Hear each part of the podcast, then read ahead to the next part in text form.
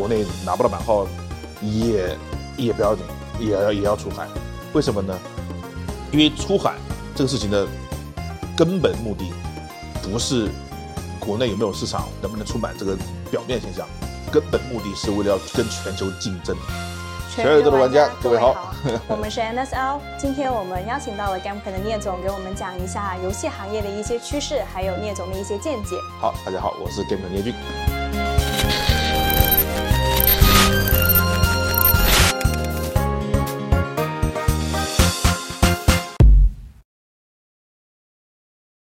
您为什么会对游戏这么执着呢？首先当然是自己爱玩，嗯啊，爱玩游戏。第二是游戏其实给到了我的人生一个很大的一个建设。就我发现我的人生的过程，包括我的思想，是游戏塑造过来的。而塑造完之后，至少相相对于现在，我不觉得它是不健康。嗯，它其实反而比很多很多时候都健康。嗯，然后在游戏行业里面，我也觉得我很多身边的朋友。并不是因为玩游戏就变得很不健康，反而我觉得它比非游戏要更健康。嗯，然后至少在独立游戏行业，我们的朋友是很纯真的。我身边有很多朋友，他的生活是因为游戏而过有一个不错的生活的。嗯，倒不是说一定开发游戏行业，但是他会因为游戏给到他的成长和对内心的建建设而获得一个现在不错的一个人生。所以我是觉得游戏，嗯啊，它有一个会让孩子上瘾的一面，这肯定会有的。但是利用的好，他是能够给孩子建立一个很好的一个人生的观念的。像我身边的朋友，有些有游戏高手，有些大佬，包括我们的这个店的合伙人、嗯、三郎啊，拼命玩三郎，他他是有女儿的。嗯，那我们这些朋朋友，他的女儿孩子，本来父母就是玩游戏的嘛，搞游戏行业的嘛，肯定不会阻止孩子玩游戏了。嗯，但是正是因为父母特别懂游戏，所以那个孩子不会因为游戏而颓废，反而因为游戏生活更加积极，更加快乐。更加愿意面对挑战，所以如果你对游戏够了解的话，是可以把它当成一个很好的教育工具来教育孩子的。这第一，第二就是我会那么坚持想要开这个档案馆，因为如果只是爱游戏，想要做游戏，那你只要自己做好游戏就可以了，对吧？但为什么我们一定要所谓什么推广社会推给社会推广游戏，给政府可推广游戏的原因是，游戏其实很推动科技。就比如说我们现在 CPU 落后，对吧？还是能看得到能追赶时间的。嗯。但是除了 CPU 之外，还有东西叫 GPU 啊。嗯。GPU 也是未来世界科技发展很重要一点的，人工智能也好啊，嗯、甚至图人图像图像识别也好啊，都需要 GPU，对吧？但 GPU 我们国家的脚步就慢了太多了。嗯。你如果说 CPU 能追赶，那 GPU 太难追赶了，这差太远了。原因就是因为我们当时小看了游戏。嗯，当然我不是说游戏是一个很牛逼的东西，国家大力发展肯定不至于了，啊，但是国我们我也不能去切断它，不能去停止它，因为你永远不知道一个东西如果你你切断之后未来会变成什么样子，所以你我不需要说你一定要大力推广，变成一个游戏帝国，那肯定不行了，对吧？但是还要发展民生，发展科技，但是你不能把它切断，因为你切断之后你不知道未来会发展怎么样子。那其实现在科技行业有很多东西都来自于游戏，首先如果我们没有游戏的话。电脑其实性能不需要那么高强，现在的硬盘、内存、呃显卡、CPU，除了专业领域、科学领域之外，民用领域是不需要那么夸张的性能的，啊，都是都是游戏带起来的。然后像你看我们，呃，Xbox 和 PS 为了让游戏更好的发展，新一代的游戏机都引入了更高、更高速的内存，嗯，啊，一每秒七 G 内存。这东西呢，不倒不是说他们独创吧，因为其实以以前就有了。嗯。但这东西如果没有游戏的话，它不会下放。对。它会在很高的领域，会特别高贵的价格。嗯。因为因为游戏有这个需求，然后很多人愿意去买，会把这个价格给拉平，所以东西就慢慢慢慢慢慢平民化了。所以现在除了这些 PC 之外，已经开始出现可以买得到的价格不错的超高速硬盘。嗯。那没有游戏的话，这些普及不下来。然后再往国家层面，其实如果游戏所推动的发展，包括 GPU 这些东西，如果你停止住的话，它确实会导致，呃，某些方面国家吃亏。嗯，啊，会觉得啊，原来这东西未来是有用的。那比如说 GPU 就是很好的例子。啊，还有很多游戏引擎，未来游戏引擎绝对不是开发游戏那么简单。嗯，它会成为科研、天文领域，然后文化领域、电影影视领域的一个非常重要的工具。现在已经很多人开始用引擎去做科研了，嗯啊，去做社会计算了。比如说我们的 U 一五，已经可以用 U E 五去计算城市里面的那个交通运转的规律了。嗯，还有就是因为游戏而引发出来的很多 3D 建模工具，嗯，因为未来也是很重要的一个东西。所以因为游戏它这个行业爆发出来的很多技术，其实都是对国家和整个世界有帮助的。呃，传统的单机游戏相对于网游还有手游来说，嗯、可能盈利能力比较差，然后这也是很多呃制作人他望而却步的原因。所以说最近呃出现了一种呃叫 DLC 的，然后就是你可以呃通过呃购买 DLC，然后呃增加那个游戏公司的一些现金流。嗯，嗯那您是怎么看待 DLC 这种盈利模式呢？或者说？呃，有没有一种其他的盈利模式可以呃满足到一些呃独立游戏的制作者呢？其实我首先想做的就是，单机游戏盈利不差，而是网游、手游的盈利太强。嗯，然后对比出来，好像单机游戏的盈利很差，但其实一个单机游戏公司，如果他不追求发展成那样子一个苍天大树的话，它的盈利其实比很多行业要好。嗯，所以游戏业本身还是一个。高利润的行业，毕竟它是一个卖 copy 的行业，而不是卖时间的行业。一个游戏成功了，它可以无限卖，而不是一份时间赚一份钱。这样的行业本身盈利就是高的。啊，只要它成功了，就做好了，所以，并不是说单机游戏盈利差到说过不下去。其实很多单机公司还是过得很不错的，包括独立游戏公司，它只要游戏成功了，还是过得不错的。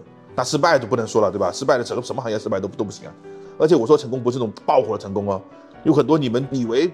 不是很爆火的，但是有一定受众群的独立游戏和单机游戏，其实日子过得也挺不错的。嗯，所以我想说的是，并不是说做单机就苦巴巴的，其实过单机，嗯，还是能过得不错的。嗯，你只是不能跟那些腾讯啊、网易这些大去比。嗯，而那些公司他们要往手游和网游去就无限吸金、无限赚钱的原因，倒不是因为他们贪婪，嗯，而是因为投资者要求他们快速增长。他为了为了对投资者负责，这是一种负责啊，他们是必须用最赚钱的方式去赚钱的。那中小型公司，如果你没上市，只要团队过得好，你就够了呀，就不需要说一定要撑到什么几十亿、几百亿那种夸张，然后狂赚钱。中小团队只要团队里面的人都能过得不错，然后新来的人也能有成长空间，那这个其实很很良性一个事情。嗯，那游戏单机游戏其实可以赚不多挺多钱的。嗯，所以并它并不是个悲观的事情，所以说。你像博尔特跑得很快，他比苏炳添跑得快，但你不能说苏炳添跑得不快，嗯，对吧？他只是有人更快而已。反过来说，那个单机游戏为什么现在还会存在？如果说它真的无法盈利，像外面理误解的那么差的话，它应该早就消失了。但为什么索尼也好，微软也好，任天堂也好，还在不断的做单机游戏？像像像那个老头环，对吧？还有这么多公司还做单机游戏，难道他们是傻子吗？商人不会是傻子，商人很聪明，他们一定知道这些东西是能做的，而且必须做。为什么呢？因为手游和网游是赢家通吃的东西。嗯。出了一个王者荣耀，你就出不了第二个手机 mobile 游戏了。嗯。出了个英雄联盟，你就出不了第二个电电脑 mobile 游戏了。嗯。出了一个魔兽世界，你就出不了第二款那么大型的那个网络游戏了。嗯。它是一个很冷垄断性质的东西。嗯。啊，最多留三款，三款之后全死。那你有信心开发的游戏支持这三款吗？不敢这么说的。所以除了大公司之外，没有哪个人有信心，就是说我的游戏一定要撑到前三，很难做到。但单机游戏不是都一家通吃的，嗯啊，单机游戏是只要你做出这些特点了，你就可以生存下来，你就可以赚钱。所以哪怕怪怪我猎人做的再好，关我那个什么老头环什么事呢？老头环办的这么火，那两年办的很火，那关我那个什么忍者神龟什么事呢？对吧？完全不一样的行业，完全不一样的赛道。你老的环再好玩，怪物猎人再好玩，两个月之后肯定腻了。嗯，这时候就开始找了，又找别的游戏玩了，对吧？哎，发现哦，这个游戏我当时没买，买呗。但是你在玩的魔兽世界，你天然的排斥所有网络游戏。嗯，你在玩的王王者荣耀，你天然的会排斥所有的同样同类游戏，没有时间了。所以为什么外国厂商不会放弃单机游戏？因为他们知道，不能把所有的鸡蛋放在一个篮子里。嗯，所以他们会做网络游戏，做手游，但也做单机游戏，分分散风险，而且。单机游戏还是很有市场的，嗯，我不可能因为网络游戏有市场，我就放弃这帮人的市场，干嘛放弃呢？都是赚钱，对吧？所以其实单机游戏还是很不错的。嗯啊，它是有它更大的存在价值。而且单机游戏这么说吧，大部分推动技术发展、游戏技术发展的都是单机游戏。而网络游戏说不是说网络游戏不好，而是网络游戏会把单机游戏所发展出来的技术给运用下来。嗯啊，但是它本身因为它规模太大了嘛，投资太大了，它不敢去贸然的尝新。单机游戏是敢的啊，所以单机它的价值其实还是很很大的。并且你说最近前段时间有人说什么老头环啊，开发那么久，盈利只有七千多万，对吧？远不如网手游网游网游，然后一直得出结论就是老头环那个什么开发这样的游戏很吃亏，还不如开发手游。这个结论是很怎么说呢？很暴论，或者说是很很很肤浅的。嗯，因为。老头环确实只卖了一千七千多万啊，可能只有七千多万的收入。但你知道人家 From Software 的的股票涨了多少吗？那个股票的收入是你是你能是你能是是你能能比的吗？比不了的。嗯。那为什么它股票能涨呢？是因为它每一款游戏都能做成功。嗯。它的股票就能涨。嗯。这是信心。网络游戏没有办法做到我每一款都成功，没有人敢这么说，因为它太多它有太多的不定的因素了。嗯。但单机游戏，我从恶魂到血缘到黑魂三部曲，再到只狼，再到再到这款，它只要有个延续，技术上的积累，它每一款都能打，都能保证成功。嗯，这种每一款都能保证成功的话，对股票市场和对投资人的信心是很大的。嗯，这方面的增增值远比你赚的钱要多。对大部分来说，都是你拿你愿意投一个现在很屌，但下一次可能就就直接死亡的公司，还是愿意投一个看上去好像赚的不是很多，但每次都有有的赚的公司呢？嗯，大部分人会选择后者，稳定。嗯，所以不能光从账面的那个收入来看单机游戏和网络游戏的对比，这是不行的。嗯啊，你看人家人家刺客信条赚的钱确实没网络游戏多，但每年都在不断的出，他们的价值就是不断的涨。反过来说说说回 DLC 啊，说太多了。那 DLC 为什么会出现 DLC？第一是因为单机游戏确实成本越来越高了，所以会会不断的出新的 DLC 来来延续他们游戏生命。第二也确实是后面的 DLC 的开发会比前面开发更容易，嗯，成本更低。然后第三就是，如果从开发的角度来说，DLC 的出现是必然的。开发过程中会有很多想法被砍掉，嗯，因为金钱原因、因为时间原因，或者因为各种技术原因被砍掉。那砍掉之后呢，其实大家心心中都是有遗憾的。对。所以这个时候，既然大家喜欢我的游戏，我又还有新的想法，很多东西没放进去。然后再做也成本也更低，我干嘛不出 DLC 呢？其实 DLC 是好东西来的。我们唯一反感的是那种已经做好了再把它割掉单拎出来卖，嗯，这个确实不应该，哈哈。但是你无法分辨哪些是单拎出来，哪些是他做好的。你既然要干这种事情，别被人发现啊！别像看不懂一样，你既然干这种事情，你还被人发现那就不行了。你要干，你别别被发现啊！它本身这个东西延续下去，就类似于个 anchor，它并不是坏的东西，嗯。您觉得独立游戏的发展面临最大的挑战是什么呢？以及它会有什么发展的机会呢？独立游戏最大挑战是独立游戏人不够商业，这是我个人觉得。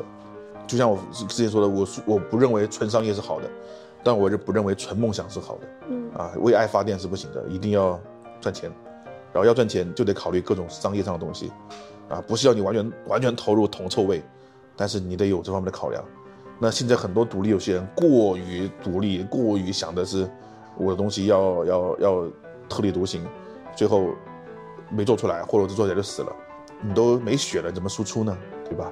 你的命都没了，怎么输出呢？现在独立游戏行业最大的一个一个挑战是，整个行业过于反对商业，嗯，然后过于认为赚钱等于臭，这个观点是不对的，我觉得，啊。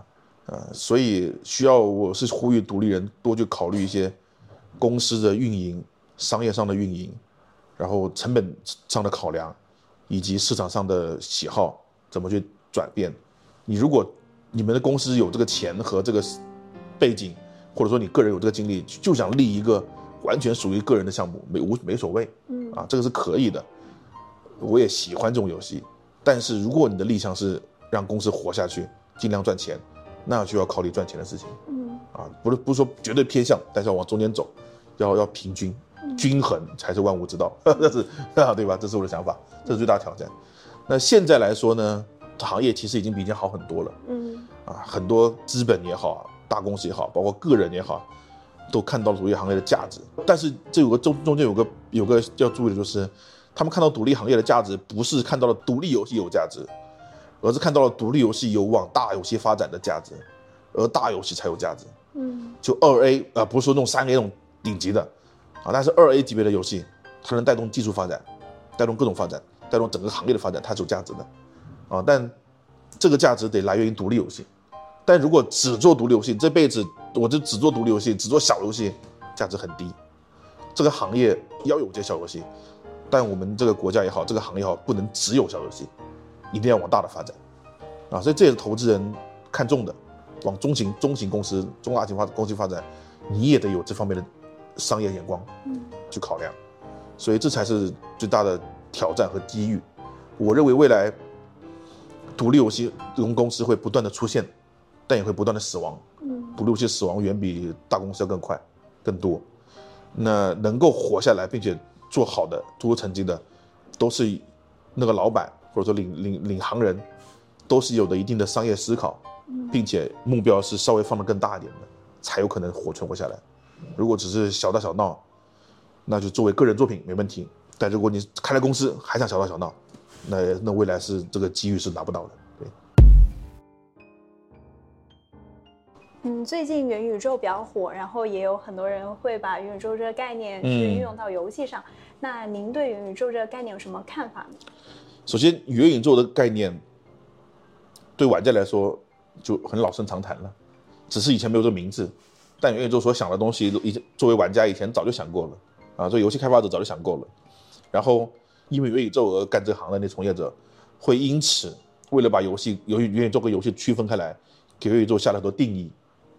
比如说什么元宇宙一定要是可以用户生产，啊，用户用户自己生产自己的内容，而不像以前游戏是是是消只是消费，然后还有很多各种定义，呃，但其实这些定义以前游戏里面也有，啊，如果了解游戏的话，其实游戏早就有这东西了。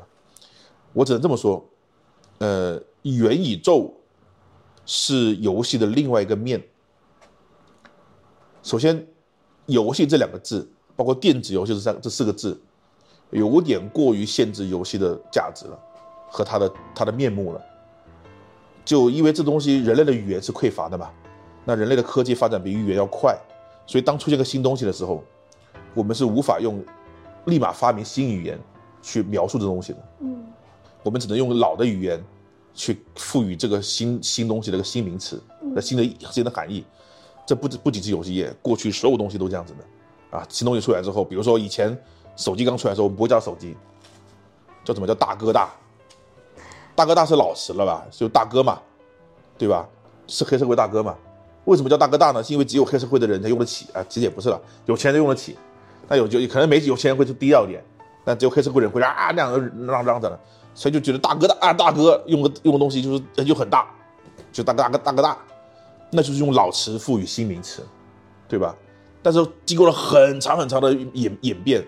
我们才知道啊，大哥大这个东西并并不并不该叫大哥大，因为这个它的范围太太窄了，它限定的好像只有那样的人才能用，或者用就等于是那样的人，等于是黑社会，它这个面这个这个名字是不合适的。慢慢的，我们提出了新的名字，叫手提，对吧？手那时候还变成打出来手提，后来才转变成了手机，然后现在叫移动设备，对吧？呃，这就是越来名字越来越精准。游戏也是一样的，游戏刚出现的时候，我们不知道叫什么。所以给它名名叫电子游戏，因为它确实是为了玩的嘛，就是为了玩，那就叫游戏很正常。但随着社会的发展，它的它的创造力也好，它价值力也好，它的推动力也好，越来越大了。游戏这两个字已经完全不能涵盖它了。所以我们一直在想要叫什么名字，叫什么名字呢？想不出来，因为这个东西不是一个人能想出来的。我觉得元宇宙未来很有可能是游戏的另外一个名字，嗯，是电子游戏的另外一个幻化出来的更准确的名字。它到底是不是游戏现在的样子？或者是不是或者是不是元宇宙那帮人想的样子不重要，因为那那些东西早就想过了，嗯啊，只是能不能实现而已。哪怕实现了，它可能还是跟现在游戏很接近，它只是游戏的名字另外一个名字的精准化而已。对，所以不能说我反感元宇宙，因为元宇宙所展现的那个未来，我也很期待，因为那其实就是我们游戏玩家爱爱的未来。但你说我很兴奋吗？我也不兴奋，因为其实早就想过了。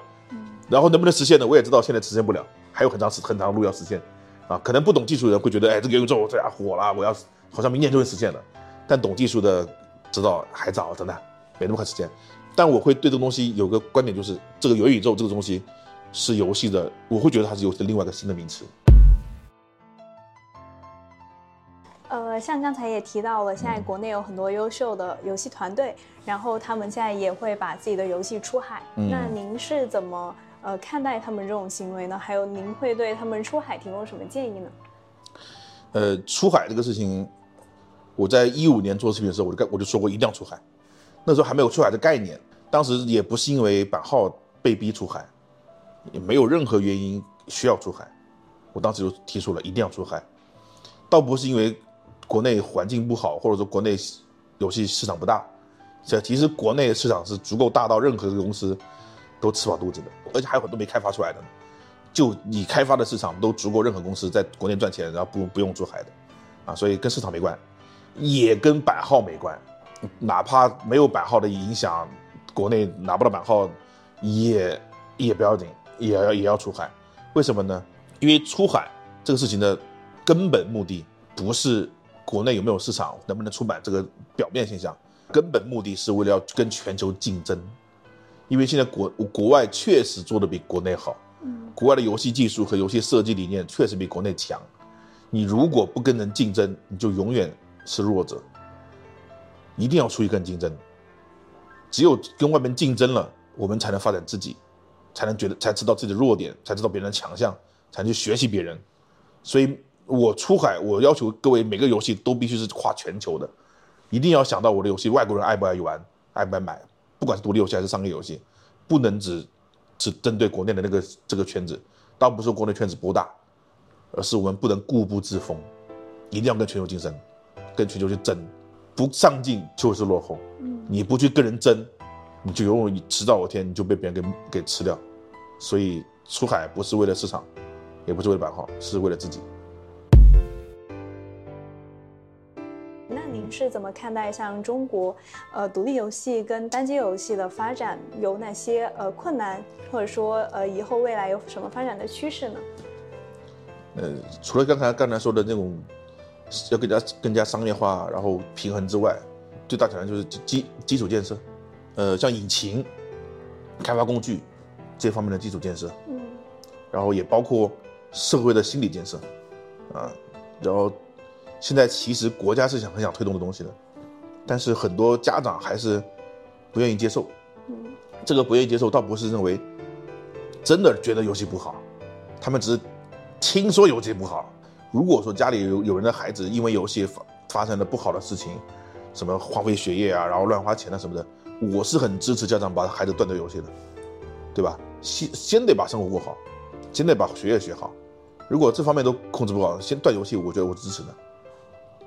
但是，很多情况下，是孩子没有发生这种悲剧。嗯，啊，孩子可能学习还不错，只是爱玩，爱玩是孩子天性嘛。只是对游戏有兴趣，父母就坚决反对，认为这东西就是不行。那这是一种偏见。嗯，啊，就是所以社会上，已遇到了对因为游戏导致孩子的成长有问题的，那肯定不不能让孩子再被沉迷下去了。嗯。但是人和人家孩子明明没有问题的时候，你就断掉他，那就表示是家长自己封闭了自己的视线，也不允许孩子去看世界，那这个就是一种偏见。那我是希望，呃，更多家长能够去看待，好好看待这东西。它有不好的一面，但正是因为它有不好的，你才要认真看呢。你知道有个坑，那你总不能闭着眼睛踩过走过去吧？你得肯定看到有个坑，你都得盯着那坑才过去吧？对吧？你不能哎，有个坑，我还故意仰着头过去，那不找死吗？对吧？正是因为游戏有坑，才要去认真对待游戏，帮帮孩子一起跳过这个坑，然后利用这个游戏把它变成不是坑，而变成一个垫脚石，让自己踩得更高，这才反过来一个坑。所以，这个是我觉得现在家长要要要去转变的思想。嗯嗯。然后，至于未来趋势呢，就是我还是坚信中国未来的游戏会成为。世界最强的，这是我从一五年做游戏就说出来的暴论啊！当时就很多人就开始骂我说：“那太过自信了什么的。”啊，但是我还是坚信未来中国的游戏会是世界最强的。对对对。那今天我们的分享就到这里啦，非常感谢聂师傅的分享，嗯、我们确实也学到了很多。那呃，欢迎大家多多关注我们的频道，还有 Gamker 的频道。然后谢谢各位的支持，有空多来我们咖啡店坐坐，多线下沟通。嗯，那 NSL 跟 Gamker 永远与你们同在，拜拜。